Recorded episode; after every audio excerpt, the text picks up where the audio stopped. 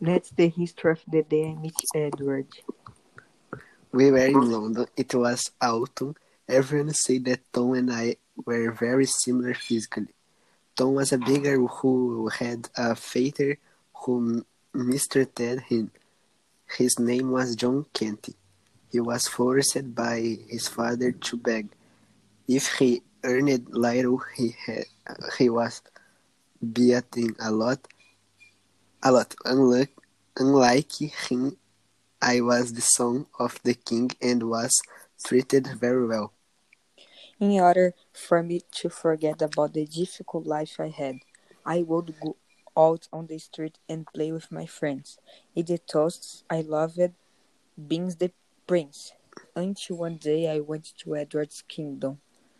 When I saw Tom th- through the window, I, I asked him to play. When we looked in the mirror, we realized that we were very similar. But guards arrived who attacked me and took me out of castle because they mistook me for Tom.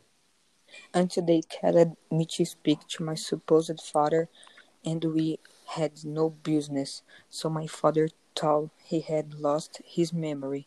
Edward, on the other hand, had to spend a few few days on the street as a doctor, but he was unable to stay with John Kent for a long time, so he fled to Miles' house, who was a simple man, until Miles was arrested and Edward helped him out of jail. Until my father died, I took the throne, but swearing loyalty to Tom forever.